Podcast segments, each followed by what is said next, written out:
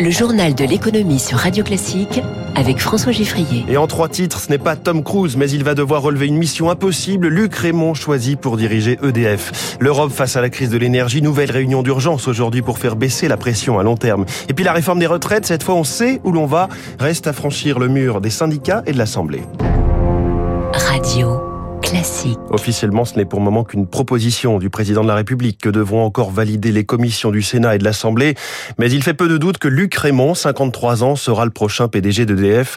L'actuel responsable des opérations internationales de Schneider Electric va donc remplacer Jean-Bernard Lévy. Il est encore inconnu du grand public et n'a jamais été à la tête de grandes entreprises. Son portrait ce matin par Céline Cajolis.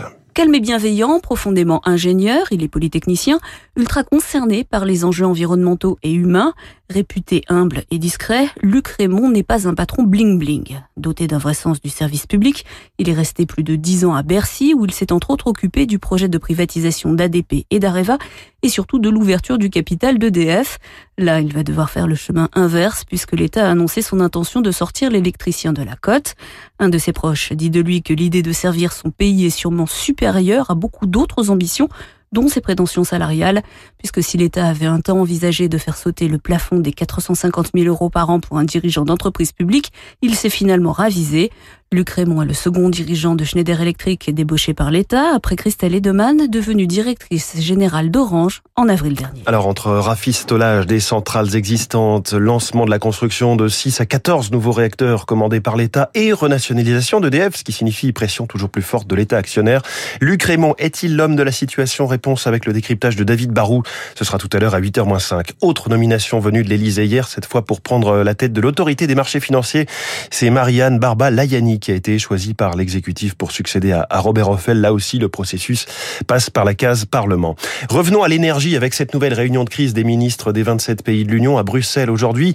Parmi les mesures étudiées, la déconnexion des prix de l'électricité et du gaz, sujet qui est régulièrement mis en avant par toute l'industrie, Eric Kioch. La crise énergétique met en danger des milliers d'entreprises, s'alarme le patronat européen qui réclame une révision d'accès aux aides. Et c'est là peut-être le compromis le plus facile à trouver, prédit Nicolas Bergmans, expert du marché européen des énergies. Les États sont pressés d'agir, par notamment d'entreprises énergie intensives. On voit qu'elles sont déjà en train de prendre des décisions pour réduire la production, voire fermer pendant la période hivernale, en raison de ces prix élevés de l'énergie. La France propose d'ailleurs d'aller jusqu'à 100 millions d'euros d'aide par entreprise. Autre accord possible, la déconnexion temporaire du prix de l'électricité et du gaz. Notre Thierry Brosse, expert en énergie. Reformuler le prix de l'électricité avec un prix avec de la production renouvelable, éolienne, moins coûteux, pourrait être une solution, au moins pour l'hiver. En revanche, les débats risquent d'être plus houleux sur le plafonnement du prix du gaz naturel. 15 pays le réclament pour toutes les importations. La Commission ne vise que le gaz russe. Dans les deux cas, Berlin y est opposé, une ligne compréhensible. Caper tous les prix du gaz est la recette pour que les fameuses cargaisons de gaz naturel liquéfié n'arrive plus. Ensuite, le gaz russe que l'on reçoit, nous ne payons pas ce gaz au prix du marché. Est-ce qu'il y aura vraiment un impact? La marge de manœuvre pour les 27 est donc extrêmement étroite pour éviter que les solutions ne créent encore plus de problèmes. L'Allemagne, elle, va donc débloquer jusqu'à 200 milliards d'euros supplémentaires pour plafonner les prix du gaz et de l'électricité qui plombent son économie et le pouvoir d'achat des ménages. L'inflation en Allemagne a été mesurée à 10% en septembre sur un an.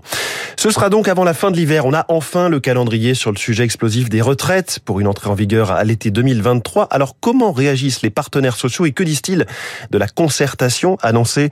Réponse avec Émilie Vallès. Cette concertation est raisonnable. De l'aveu même du président du MEDEF, Geoffroy Roux Bézieux, la discussion est essentielle sur une réforme aussi fondamentale qui va toucher tous les Français. Le patronat en profite au passage pour remettre sur la table la question de la suppression des régimes spéciaux.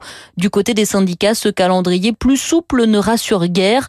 Sur le fond, rien ne change, tonne un représentant syndical. La CGT et FO devraient aller au moins à la première réunion. OK pour discuter de la pénibilité et du maintien en emploi des seniors mais certainement pas d'une mesure d'âge. Pas de recul à 65 ans, clame de nouveau la CFDT qui exige loyauté et transparence dans cette concertation.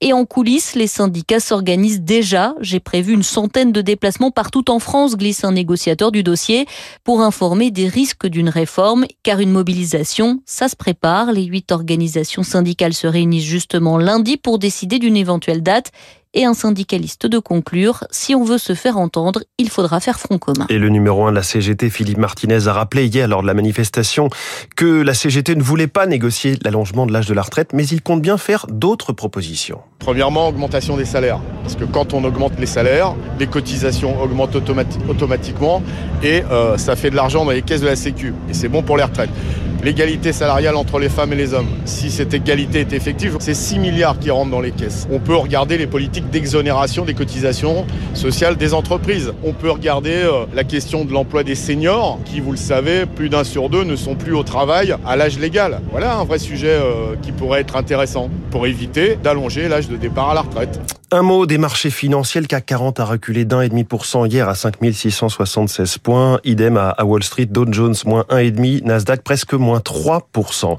Il est 6h43 et ce dernier jour du mois de septembre marque aussi la fin d'une époque pour l'une d'entre nous. Bonjour. Oui, c'est Émilie Vallès que vous venez d'entendre. On l'entendait à l'instant sur les retraites. Émilie qui va vers de nouveaux horizons après 10 ans de reportage.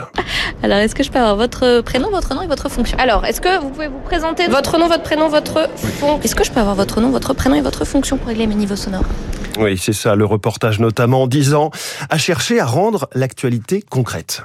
Concrètement, euh, comment ça marche votre euh, idée? Concrètement, vous avez voté contre Pourquoi? Vous expliquez-nous. Concrètement, là, vous, vous êtes en phase de recrutement. Vous recrutez combien de personnes? Concrètement, la croisière, comment se porte le secteur, le marché? Alors, si vous êtes concrètement fidèle de la matinale économique, vous savez qu'Émilie est notre spécialiste de l'actualité sociale. Avez-vous remarqué aussi sa passion pour tout ce qui touche à la gourmandise? Tous les ans, les 1200 collaborateurs du siège de cette société de restauration collective sont invités à partager la galette des rois.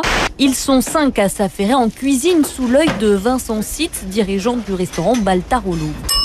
Service, s'il vous plaît. Dans cette boutique à l'ancienne, entre les guirlandes de Noël, les étagères regorgent de chocolat et autres confiseries. Là, vous avez tout ce qui est praliné, petit Père Noël, petit bonhomme de neige, petit reine. Face aux clients, une vingtaine de salariés préparent les burgers à la demande. Dans un décor rouge et blanc, une clientèle de tous âges et des familles. Émilie qui a même euh, réussi à en parler dans des flash infos comme ici en décembre 2016. Bientôt Noël, Christian, vous craquerez sûrement pour quelques chocolats. Mmh. Eh bien, sachez que Ferrero fête ses 70 ans, connu notamment pour son Nutella.